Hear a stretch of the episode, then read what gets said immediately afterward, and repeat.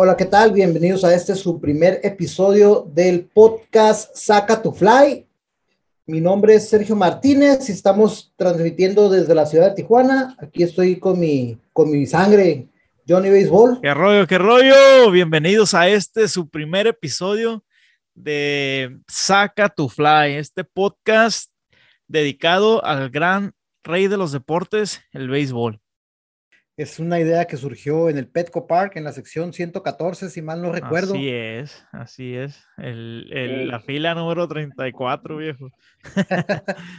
ah, eso, no me acuerdo, no me acuerdo del número de la fila. Queremos poner tan siquiera poco de nuestra parte para crecer este juego en lo que es este cualquier lugar de habla hispana y más pues en nuestro país México y este, o en Estados Unidos, que para toda la gente que habla español, porque pues no hay mucho allá afuera, ¿no? Y queremos que, que la gente ame este deporte como lo hacemos nosotros. Así es, un, un podcast dedicado al, al, béisbol. Queremos aprovechar este espacio para transmitirles un poquito de, de, nuestra pasión, de anécdotas, contarles un poquito de anécdotas, de números sobre cosas relacionadas al béisbol de la MLB. Y pues en mi caso yo, yo he estado, tengo 36 años y he estado involucrado en lo que es el béisbol de, de la MLB desde, las, desde los 4, 5 años de edad aproximadamente. Y hablando de nivel MLB, MLB me refiero pues, siguiéndolo desde chico, ¿no? Ah, jugando también las, las, ligas locales aquí en, en, en, diferentes categorías desde niño. Entonces básicamente es, es un deporte que se me ha enseñado desde chico a través de mi papá y es uno de los lazos más fuertes que se ha creado, ¿no? De, de, de así que se, se, el lazo se hace de, se va formando de generación en generación.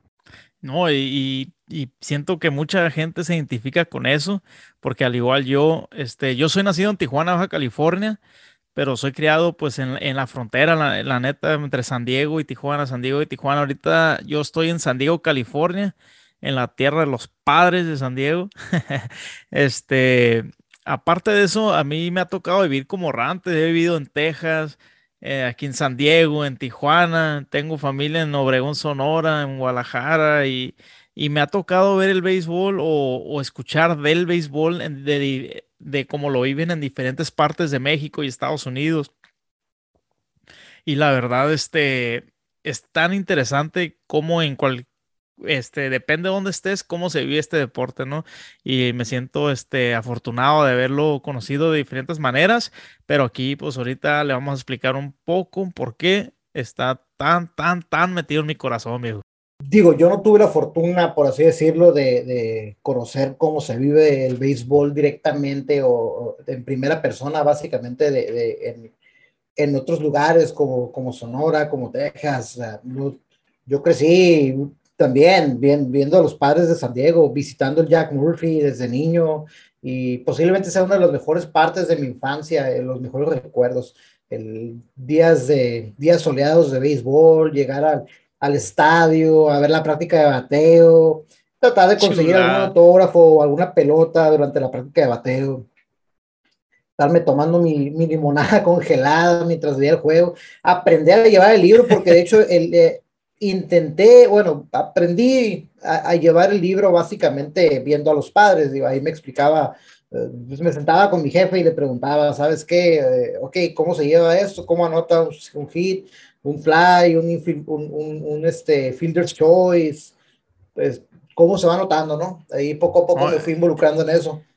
Eso es algo muy especial, ¿eh? porque no, no cualquiera sabe hacer el libro del béisbol o no cualquiera sabe lo que es eso. ¿eh? Hey, no, no, soy experto, digo, no, no soy experto tampoco, no, no, no, trato de decir que soy experto, pero sí es algo que pues desde los 12 años básicamente aprendí a, a llevarlo, ¿no? Entonces... No, es algo muy bonito, la verdad, del béisbol, como, y, y, y para los que no saben, este el libro se vive cada, cada cosa que pasas de cualquier pichada la vas anotando ahí, ¿verdad, viejo? Sí, yo no le llevaba así al 100%, no, olvídate, no hay espacio para llevarlo al 100%, no, no, sé cómo le hace, la verdad, el anotador.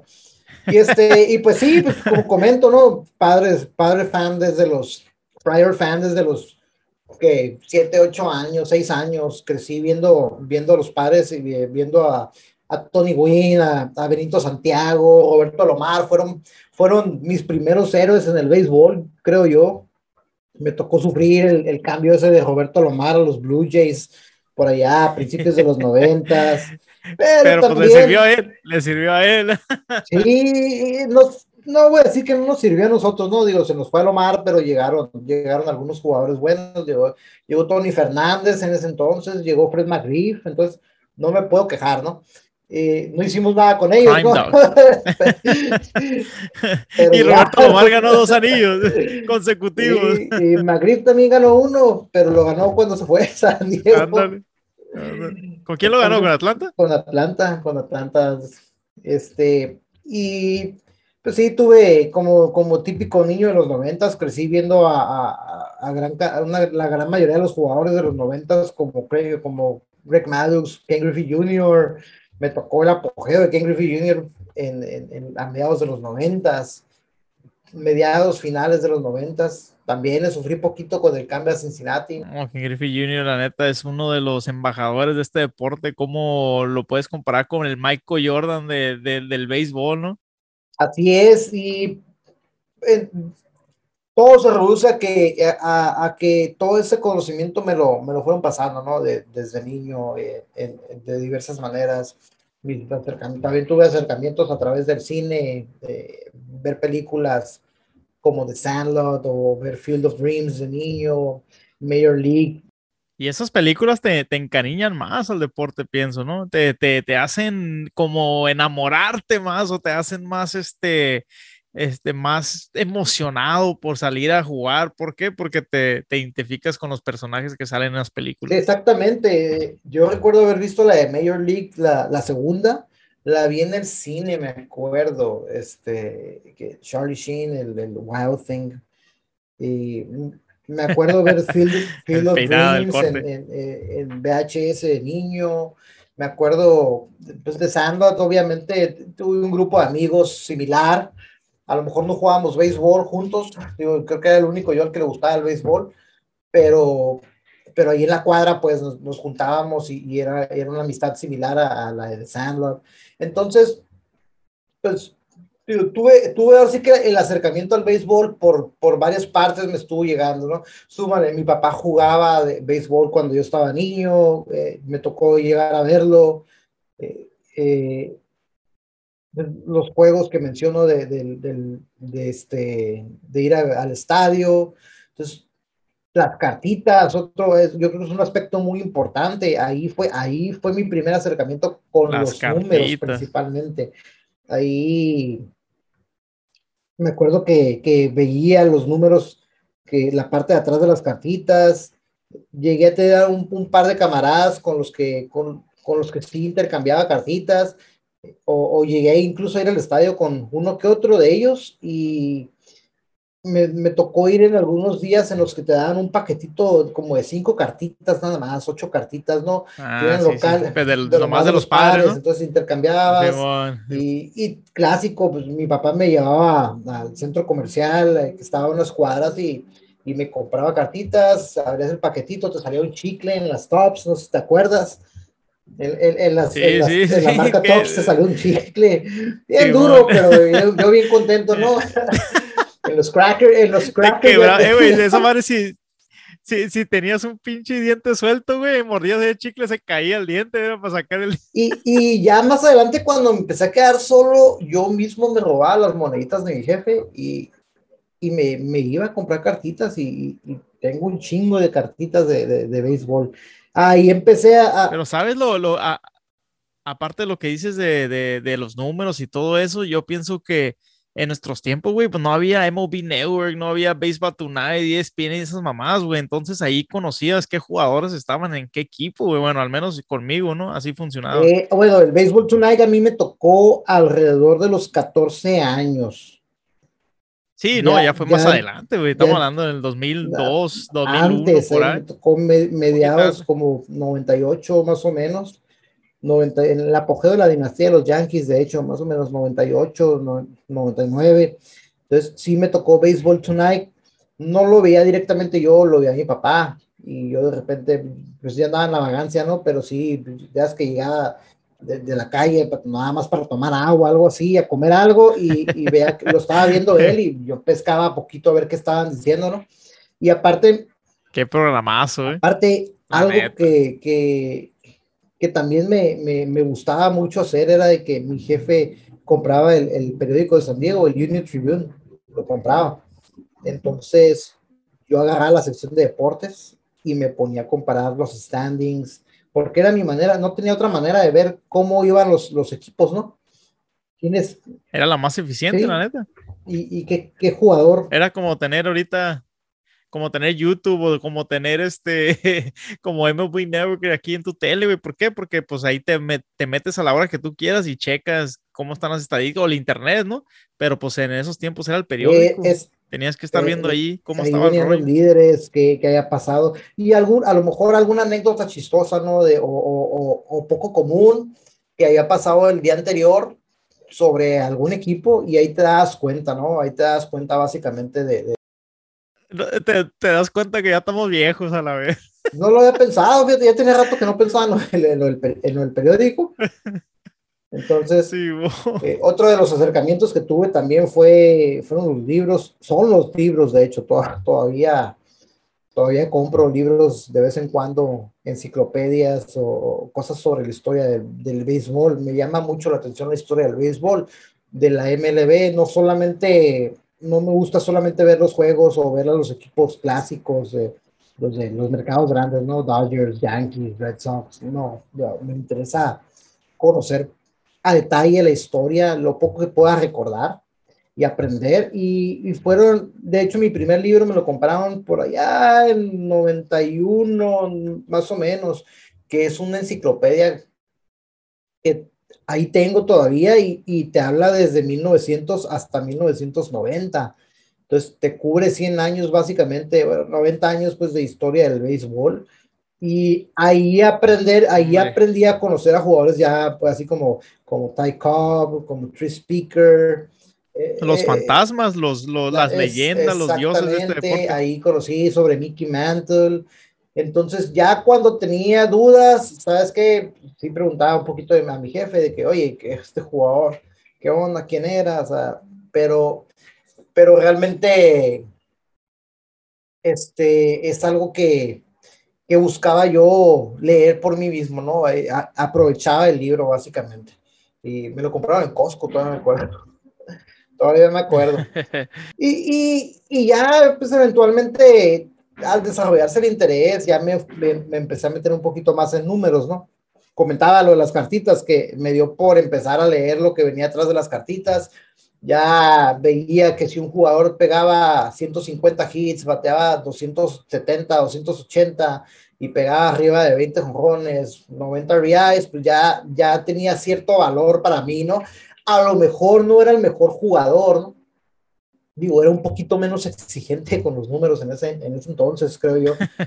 Pero, para ser tu, jugador favorito o preferido. No, preferido tuve varios, fíjate, tuve varios preferidos y, y, no necesariamente fueron los mejores en su época, fueron de los mejores, pero no así indiscutibles. O sea, te puedo decir que Tony Wynn sí, para mí sí es el mejor bateador que hubo en los noventas y en mucho tiempo, y que era mi jugador favorito. Y el otro jugador favorito era Ken Griffey Jr. también, pues fácilmente yo creo que cualquiera estaría de acuerdo que es el número uno. ¿no? sí, los dos que acabas de mencionar, güey. No. no, pero tuve varios, tuve varios jugadores como, como Mark Grace en primera base de los noventas, de, de los cachorros. Ah, ahí, ahí, ya, ya, ahí cambia la cosa. muy, muy respetable, pero muy subestimado, bateador de 300 y ningún jugador tiene más hits que él en la época de los noventas, déjame decirte. Pero nadie sabe eso y aún así no está en el Salón de la Fama. Se quedó un poquito corto. Entonces, Craig Biggio, otro de mis jugadores favoritos, ya mencionaba hace poco al inicio a Benito Santiago, ¿no? De, él fue, yo creo que fue mi primer jugador favorito. Eh, de hecho, en mi inicio jugando béisbol, yo, yo inicié como catcher y fue porque quería ser como Benito Santiago. digo, loco.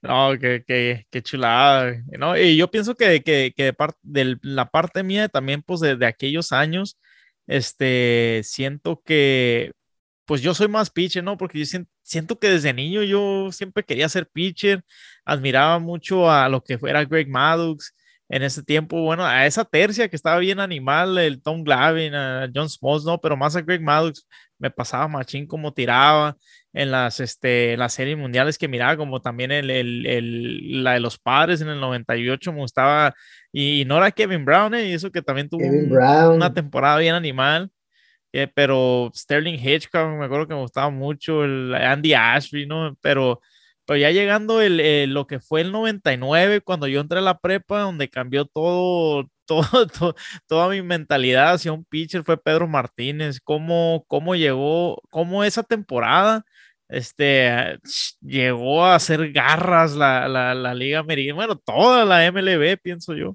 Sí, eh, uno de los pitchers más intimidantes que he visto. De hecho, no sé si te había comentado, a Pedro Martínez me tocó me tocó en 2001, creo, ver que hiciera.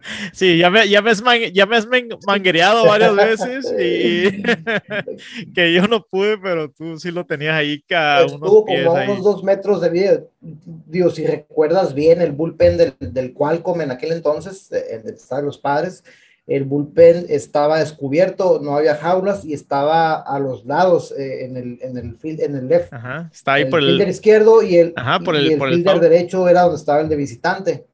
Entonces, en una de esas le dije a mi jefe, vienen los Red Sox y fue entre semanas, recuerdo, fue miércoles o jueves, dije, picha Pedro Martínez, vamos, ok, vamos. Y, y sí, pues teníamos la costumbre de llegar temprano, digo, por por corretear pelotas o por buscar autógrafos. solía agarrar yo las cartitas de algunos jugadores que estaban en el equipo contrario principalmente. Casi siempre buscaba eh, eh, al equipo contrario porque eran los que nunca estaban aquí en San Diego, ¿no? Y en una de esas que pues, vamos a ver a los Red Sox y veo a Pedro Martínez haciendo el bullpen y no había gente y sí, me paro ahí al del barandal. No, me duele el corazón. barandal a, verlo hacer bullpen y sí.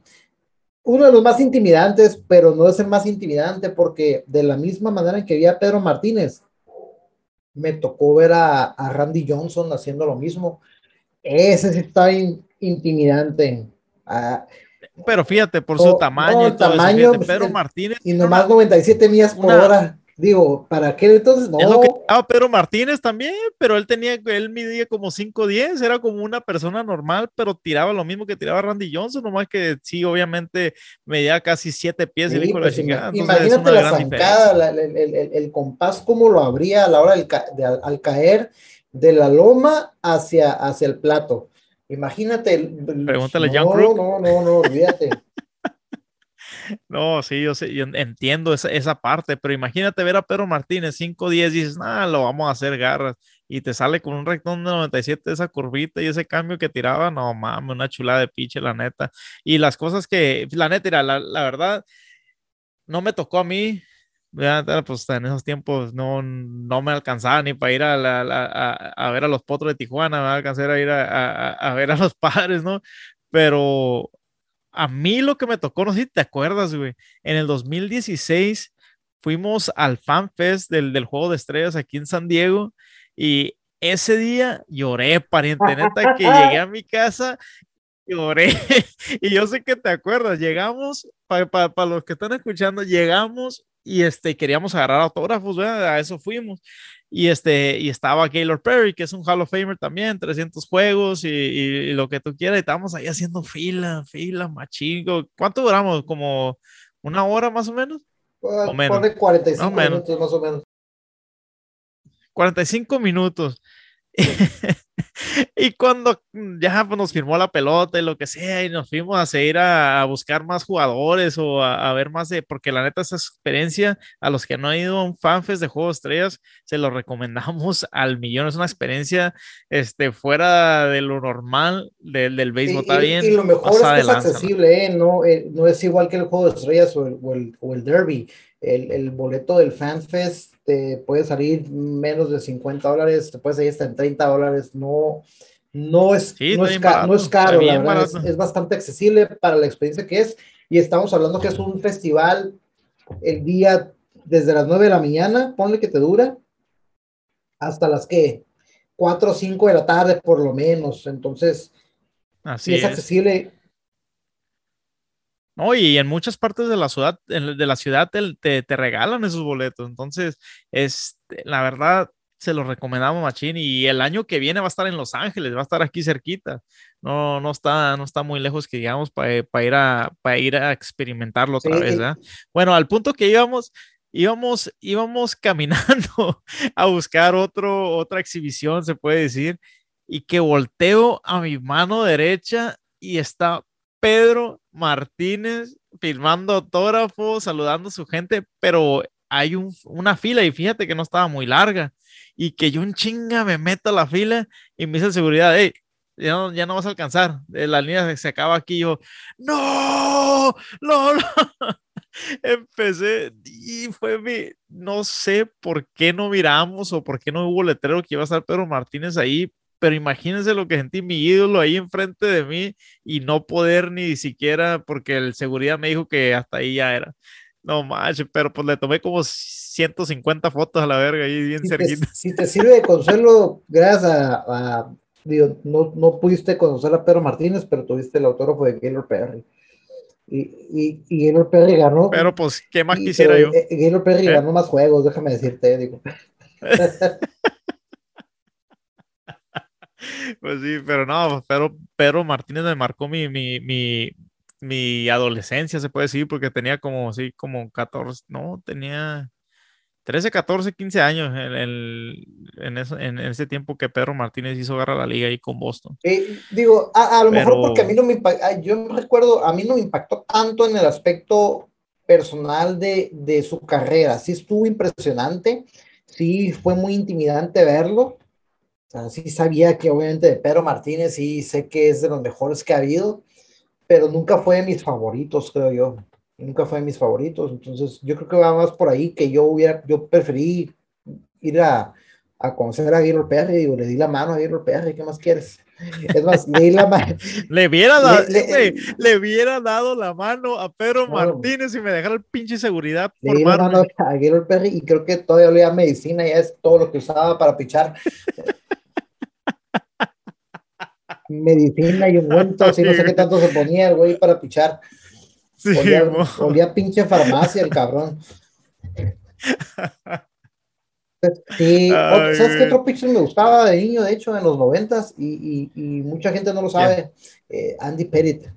El Andy Pettit, el de los Yankees, zurdo. Uh, sí, Yo sé, yo sé, yo sé, pero me gustaba desde antes de que se supiera todo eso. Eh, me gustaba mucho cómo reviraba y aparte era zurdo, yo era zurdo, entonces eh, encontraba esa similitud, ¿no?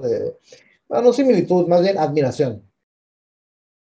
Sí, pues lo que te estoy diciendo, igualmente, o sea, uno, uno de niño se identifica con ciertos jugadores, ¿no? Pero aparte era, si, si investiga esos números del 90, del 99, 2000 que tuvo Pedro Martínez, esas, dos temporadas nomás lo, lo, marcaron bien machín, la neta, lo marcaron bien machín, pero aparte de de los pitchers, jugadores como decía mi, mi sangre aquí, Sergio, que, que no eran tan, bueno, sí era conocidos, salían las revistas, este, estaba, estaba, este, estaba casado con una, con una superestrella del cine, Halle Berry, este, uno de mis favoritos jugadores es David Justice, este, a, aparte que golpeó a la mujer y a esa hermosura de mujer, pero pues ahí, pues eso no me importaba a mí, a mí me importaba, eh, me gustaba su swing zurdo que de poder que tenía, estaba bien pasado de lanza, la neta, hasta mucha gente lo comparó con King Griffey Jr. en The Sweet Swing, pero obviamente no, King ni, no le llegaban ni los talones, no, yo sé que no, pero pues sí lo, sí lo comparaban en, en el swing que tenía zurdo el David Justice. Eh, nunca, nunca fui fan tampoco de, de, David Justice. Desde que estaba en Atlanta, realmente no, nunca, nunca, nunca me gustó tanto cómo, cómo jugó.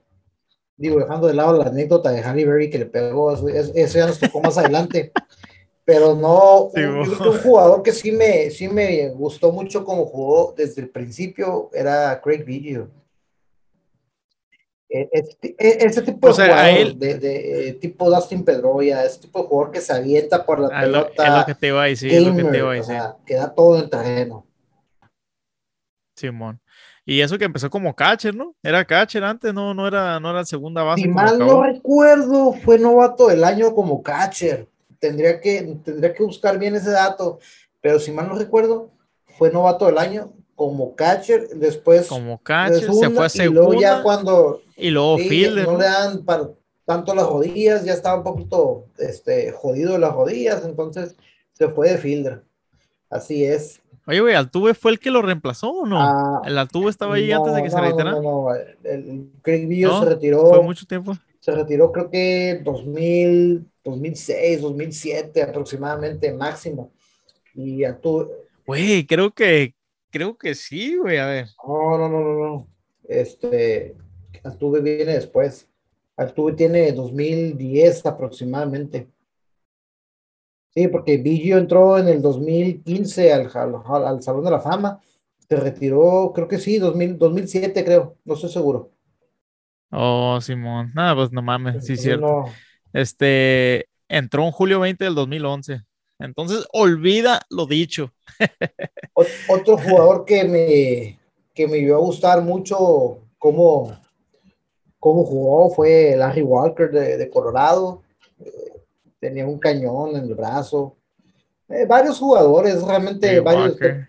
Pues ahí, no, eh, güey, ¿te acuerdas de, te acuerdas de esa también tercia, el, no, hasta cuarteta, güey, era Larry Walker, Dante Bichette, Andrés Galarraga y Vini Castillo. Exactamente, los. Qué, qué poder que estaba ahí en Colorado. Street Bombers, sí, ¿no? ¿Cómo le decían? eran esos, ¿no? Bleecker Street Bombers. No estoy seguro. No me acuerdo cómo le decían. Este, pues, eran, ahora sí que, que puro, puro poder ahí en, en lo que viene siendo Colorado. Y de los shortstops de ese tiempo, aparente, a mí me gustaba mucho Nomar García Parra, la neta. Nomar García Parra, y, y, antes de saber todo lo que hizo el hijo de la chingada de Alex Rodríguez, también era un, un novato impresionante con el 95 o sí, 94, 95 y pensaba que iba a ser grande, ¿no? Sí lo fue, pero de, de otras maneras. Yo pienso que, que, lo admiro más porque estaba chingando la hielo que, lo que hizo en el... Corrección, Blake Street, no es Bleecker, Blake Street. Blake, Street Bombers, sí. así se llama. Galarraga, ah, nunca fui fan tampoco. Eh, me, me gustaba más Atlanta cuando estaba me gustaba en Atlanta cuando estaba Magriff más que nada, no, no tanto Galarraga. Y, y, y, y, lo que viene siendo en, en, Colorado, pues me gustaba Castilla, Walker y, Bichette, ¿no? Ahorita que estamos viendo a su hijo precisamente en jugar en, los Blue Jays. Y güey, ya está toda la generación de niños, también el, de Great Villo. el de Great no tarda en subir, se llama Cabe. No tarda en subir el hijo de Roy Halladay también, ya estaba en triple A, creo, doble A. Está Bobby Shea, de los que no sé, Vladimir Guerrero, Jr., Fernando Tatis Jr., este, el, el Cabambillo, este, ¿quién más? El, el, también el Ryan Weathers, que es hijo del, ¿cómo se llama? No recuerdo su papá, está pero también pichó varios años. Pitcher de muchos años también en ligas mayores. Está también este, este ah, ¿cómo se llama este? El center fielder de Texas, The Line of the Shields Junior también. estuvo, en Atlanta. De hecho, creo que fue campeón en Atlanta, ¿eh? en el 95, creo. No estoy seguro. No creo, porque estaba Marquis Grissom en el centro pues, en, esos años. Pues no recuerdo bien, pero sí, pues digo, ahora sí que eh, eh, el, el, cariño al, deporte pues nace, nace conociendo todo esto, ¿no? Eh, te vas, te vas involucrando poco a poco te lo pasan las generaciones pasadas. Sí, y, igual, igual como ya, ya voy a entrar a, mi punto, porque el, así como tú mencionaste, este, mi papá, mi papá nunca estuvo ahí, ¿no? En mi vida, este, de niño tal vez, pero lo que le agradezco a Dios que me haya tocado él como padre, que me trajo a este mundo, fue que, que a él, ellos o toda mi familia, por parte de mi papá, aman el béisbol. Ellos son originarios de Ciudad Obregón, Sonora, este, allá el béisbol, la verdad, también es otro, otro, otro animal, otro, tipo de pasión que se vive en toda la ciudad durante, durante los meses de, este, de otoño y de invierno. Este, el béisbol allá es muy, muy, muy este, grande. Este, de ahí viene el béisbol, mi cariño. La verdad, también jugaban ahí en Tijuana. Cuando yo estaba chiquillo, me acuerdo, me acuerdo ir de niño, este, verlos jugar también, pero más que nada iban a jugar dos horas y pisteaban como ocho. la verdad, no, no, o sea, y mientras nosotros de niños estamos jugando todo tipo de juegos y también el béisbol, ¿no? Y siento que, que tuvo gran parte de mi crecimiento. ¿Por qué? Porque de tanto, de tanto jugar tantas horas ahí con todos los niños, la neta sí, sí se queda uno con, con este, un cierto talento de tanta práctica, ¿no? Pero por ahí fue creciendo todo, todo el amor, este, estuvo, estuve jugando, la verdad, este, las cartitas, como dices tú, al igual, me, me enseñaron lo que venían haciendo los jugadores y todo ese rollo. Nomás que si yo sí miraba el Sports Center que, que salían todos, todos, todos los deportes este, que te imaginas, y luego pasaban ciertos pedazos de béisbol, y, y, y la verdad, cuando salió el MLB Network, como en el 2011, este, ya pude dejar de fingir que me gustaba el fútbol, que me gustaba el básquetbol, que me gustaba el fútbol americano. ¿Por qué? Porque ya me podía enfocar en lo que era el deporte que me gustaba a mí, el béisbol de las ligas mayores. Eh, digo, yo recuerdo también el Sports Center y eso. Sí, a, mi jefe le gusta, le gusta el fútbol americano, ¿no? Y de vez en cuando llegó a ver un poquito de básquet, creo, o tenis, ¿no? Pero realmente siempre ha sido de béisbol. Y me tocó, me tocó empaparme de otros deportes, pero ninguno como el béisbol, definitivamente. Y parte de eso, de, de, lo que, de lo que agarraba de él, de las cartitas, del, de que iba al estadio, obviamente jugando con los amigos también, porque pues a lo mejor, bueno, mi, mi jefe no era de que se quedara tarde en, en, en, los campos ni nada así, pero cuando yo jugaba en la liga infantil, pues sí recuerdo que de repente había convivios y, y, y tenías buenas amistades con los, los morros que jugaban ahí mismo contigo, o en otros equipos que ya estaban, estaban en los campos, pero dejábamos de jugar béisbol, ya estábamos siendo niños básicamente, ¿no? Que jugabas que a las escondidas y cosas así. Pero en los campos, en los y todos uniformados, todos uniformados. Sí, recuerdo ese tipo de cosas y, y eventualmente cada, cada uno va haciendo su camino. Algunos seguimos jugando, digo, hasta que tuvimos, no sé, 16 años, algunos, de hecho, digo, ahorita ya no estoy jugando, pero hace cinco años, algunos de los jugadores de ahí de la liga, pues los conozco desde niños porque pues nunca dejamos de jugar realmente, ¿no? Independientemente de si tienes futuro o no tienes futuro en el deporte, lo haces porque te gusta, simplemente lo haces porque te gusta y es algo, Exacto. es algo pues, muy interesante, bonito, si quieres llamarle así, de, de cómo, cómo te acompaña de por vida. Y mucha, ¿no? Sí, mucha gente no entiende, la verdad, no, no es que no entiendan, pero me preguntan, ah, ¿cómo es posible que nomás te guste el béisbol? ¿Cómo es posible que no miras el, el, a la chiva de ganar el América? Y yo, yo, ¿qué es eso? Ah, la, la, la, verdad me pongo como, la gente no, no cree, pues, y la verdad yo sí siento un, una pasión tan grande este deporte que, que en realidad les voy a ser honestos, este, este, este podcast, este, también se está haciendo porque nos, por tanto que nos gusta las ligas mayores, el Major League Baseball aquí de Estados Unidos, el mejor béisbol del mundo, ¿no?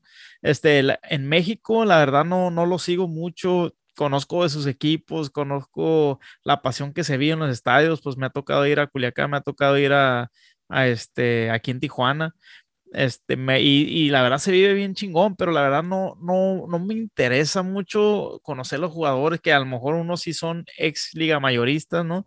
Pero la verdad, todo el romanticismo, todo lo que viene de los fantasmas de antes, de, de Babe Ruth, de como dice Mickey Mantle, este, Ty Cobb y todos ellos, este es Major League Baseball, que es donde, donde, donde sigo por esa pues línea. Es el ¿no? béisbol más competitivo que hay, ¿no? Digo, sí hay béisbol, hay, hay pelota caribe muy buena, Ah, el béisbol de Japón también es muy bueno, pero yo creo que creo que Ándale, ninguno, Corea. ninguno compara realmente con la MLB, ¿no? Y aparte, pues, No, eh. Eh, hemos, hemos vivido en frontera. Yo sé que has vivido en otros estados, pero o sea, hemos vivido principalmente en frontera y, y es por eso, por eso también la influencia principal de la MLB, ¿no? Lo, lo, conocemos más a fondo por lo mismo. Yo también, si me preguntas realmente de, de lo que es el béisbol mexicano, hasta hace 10 años empecé a conocer a los equipos, digo, ya sabía, había escuchado, pero no sabía de dónde, de dónde eran los, los equipos. Ahora ya los identifico un poquito más. Más que nada, es algo que nunca me llamó la atención. Digo, pues, si, tuve la MLB, digo, ¿por qué me fijo en, en, en un nivel más bajo? Ya Exacto, últimamente empecé a, apreciarlo más.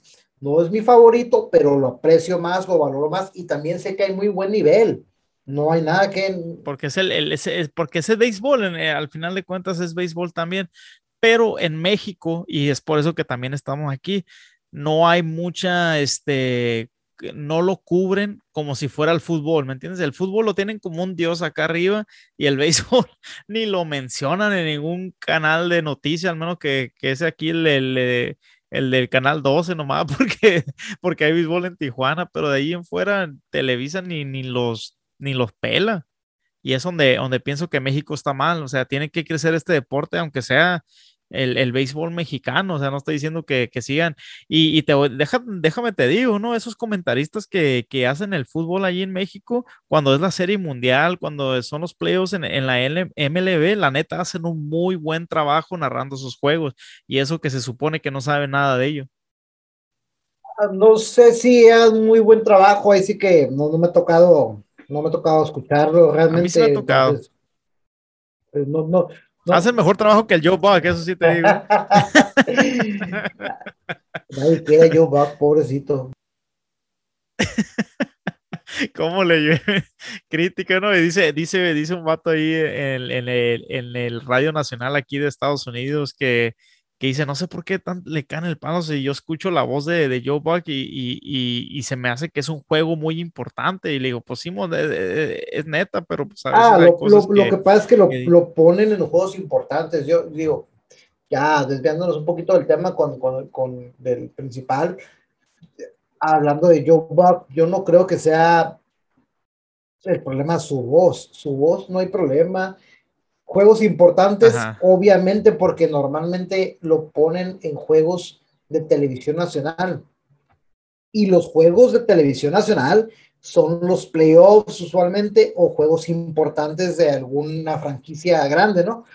El problema. No, y él estuvo en, el, en el de Field of Dreams también. Obviamente, e, exactamente. en todos los juegos importantes está. El problema con Joe, con Joe Buck es que narra el juego de una manera muy obvia. O sea, lo hace muy básico que dices, o sea, de verdad, o sea, tienes conocimiento de béisbol, puedes hacer algo mejor con eso, o sea, no es lo mismo que escuchar, porque normalmente lo ponen con John Smalls, no sé si te has dado cuenta, cuando está Joe está John Smalls, Digo, John Smalls obviamente sí sabe de béisbol porque pues este, están los de la fama, ¿no? Ex pitcher de, de, de, Atlanta, campeón. De una franquicia tan pues, importante. Entonces, nada te lo cuestiona realmente. no me molesta. pero sí, eh, ese, eh, ese, ese, tema es el para. El problema no es la voz, el, el, el problema es lo que dice. Así de sencillo. Ándale. Eso eh, luego lo mencionaremos ya cuando nos empecemos a meter más a fondo lo que es Major League Baseball. Ahorita le estamos explicando más o menos qué es nuestra pasión, por qué es nuestra pasión, ¿entiendes? Este, yo, yo viví, este, como les comentaba, aquí fue en Tijuana donde conocí el béisbol, donde, donde empecé a jugarlo, donde la neta no, sí, sí me iba bien, o sea, siempre Ahora sí te, te, voy a decir que nos escogían primero, no nos escogían al último, cuando se hacía toda la bolita jugar béisbol. Éramos de, ese tipo y, como decía mi compa Sergio, es de que, se conocen amistades con este deporte y esas amistades las, las, conserva uno hasta ahorita, ¿no? Y este, aparte de, de jugar en la prepa, una de las emociones más grandes de mi vida fue jugar en el Qualcomm Stadium, el Jack Murphy Stadium, el San Diego Stadium, como le quieras llamar. Este era casa de los padres de San Diego. Me tocó jugar ahí cuando yo estaba aquí en la prepa en San Diego, California, en la Montgomery High School, pichando.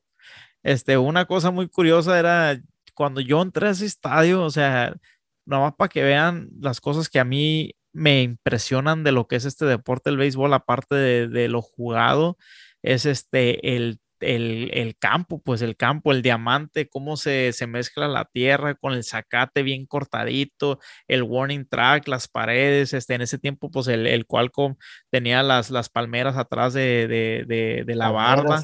Este, no manches, cuando yo entré y miré eso, sí, eh, bueno, ya lo había visto, pero desde, desde mero arriba, viejo, de allá donde te sangra la nariz, ahí es donde yo compraba siempre los boletos. cinco dólares los boletos, cinco dólares los boletos. Ándale. Ahí, mero, ahí, ahí es donde yo había visto todos mis juegos en, en, Major League Baseball, ¿no? Ahí con los padres, pero me tocó jugar, el entrar al túnel, el entrar donde entraron los jugadores, yo, yo me quedé, este, y yo tenía 15 años en ese tiempo y me quedé como un caimán, como dicen, con la boca abierta. Mirar este, el, estar en los dugouts donde, donde, como mencionaba mi compa Sergio, de la historia del béisbol, yo me quedaba, no manches, aquí se sentó Tony Wynn, Pedro Martín. Bueno, estamos en el lado de primera, entonces Pedro Martín nunca se pudo haber sentado ahí, al menos que, que haya sido el juego de estrellas. ¿Fue el juego de estrellas del 92 o no? Como con Montreal. Ah, no creo, no, recuerdo, pero no creo. No, ¿eh? No, no creo.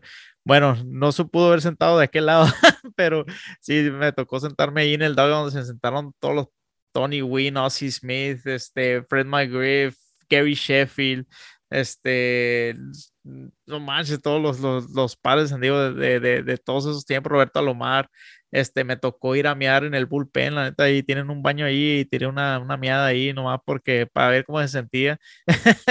Mientras cuando ya me tocó empezar a calentar ahí en el, en el bullpen ese donde dices que miraste a Pedro Martínez, y yo decía, no manches, pues aquí están grandes jugadores, ¿me entiendes?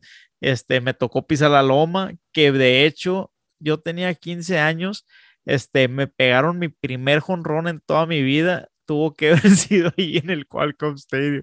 No, vas a escuchar el tink y todo el estadio vacío cayó en el primer asiento ahí arriba del, del Little Monster, le llamábamos ahí en el, en el, fielder, en el right field. No sé si te acuerdas, había como un Little, este, un monstruo grande ahí, un, se acababan las palmeras y luego se subía así, había una pantalla ahí en otra bardita más grande todo el vato todavía pasó esa madre, cayó ahí en el, en el, este, como la primera fila, lo voy, lo voy a poner así para que me entiendan y la neta, sí, como no me cayó el 20, pero yo estaba emocionado pues de estar pisando un campo de ligas mayores, ¿no? Que siempre fue mi sueño haber querido llegar ahí. El dugout de los, digo, yo me quedé clavado con lo del dugout. El del visitante fue de, el de los padres, estaba del lado de tercera. De primera. De primera. en el, de, en el Qualcomm. Te, en puedo, el Qualcomm yo sé que esto. Te puedo asegurar que fue primera. Ok. Entonces, ¿por qué el bullpen estaba del lado opuesto? Buena pregunta, ¿eh? Lo voy a investigar. Te la debo, pero el bullpen, digo, yo, yo recuerdo cuando vi a Pedro Martínez y a, y a Randy Johnson, los vi haciendo bullpen del lado de primera. Mientras que yo nunca vi a, a ningún jugador de los padres hacer bullpen de cerca, eh. porque esos estaban del lado de tercera. Esa es muy buena pregunta. Lo, voy a, buscar, lo voy a buscar, lo voy a buscar para, para luego responderlo. Pero sí, ahora sí que, pues, hay un montón de lados por los cuales te puedes enamorar del, del béisbol, ¿no? Digo, películas, cartitas, jugar en la liga infantil, ir a ver a a ver juegos con tu jefe, eh, distintas maneras. Los videojuegos también, que no mencionamos. Los, videojuegos, de, King Griffin Jr. Slugfest. El, el, RBI Baseball, sí me acuerdo. Sí me acuerdo. Y hasta ahorita el MLB The Show, que es un juegazo, la neta. Yo me paso horas, estoy jugando ahí. Para los que quieren unas retas, ya saben, aquí estamos al millón.